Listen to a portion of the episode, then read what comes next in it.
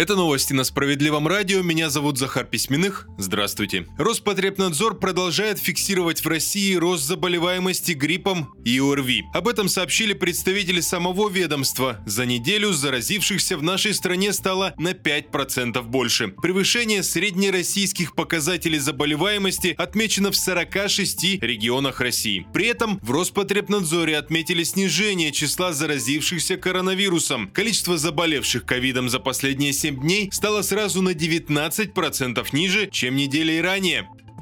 С нового года увеличивается сумма расходов, на которую можно будет получить налоговый вычет. Например, возместить затраты на лечение, занятия фитнесом или обучение. Если сейчас максимальная сумма, с которой можно вернуть 13%, это 120 тысяч рублей, то со следующего года она увеличивается до 150 тысяч рублей. Соответственно, можно будет вернуть уже 19,5 тысяч рублей. Кроме того, с нового года повышается и размер вычета на обучение детей с 50 до до 110 тысяч рублей на каждого ребенка в семье.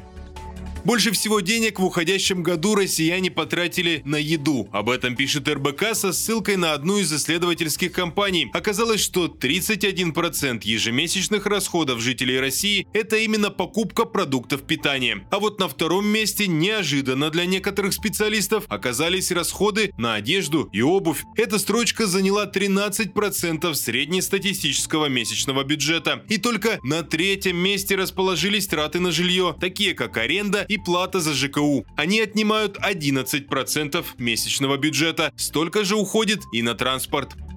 С наступающим Новым годом партия «Справедливая Россия за правду» поздравляет россиян по всей стране. Так, в Омской области справедливоросы организовали праздник для многодетных и малообеспеченных семей. Это ежегодное мероприятие, где детям и их родителям дарят насыщенную анимационную и концертную программы. В Тульской области более шести с половиной тысяч детей получат сладкие подарки от партии «Справедливая Россия за правду». Это подопечные благотворительных фондов, воспитанники спортивных спортивных секций ребята из многодетных семей. Ну а в Саратовской области дети также получили сладкие подарки, но поздравляли справедливоросы еще и их родителей. Речь о воспитанниках социально-реабилитационного центра «Возвращение».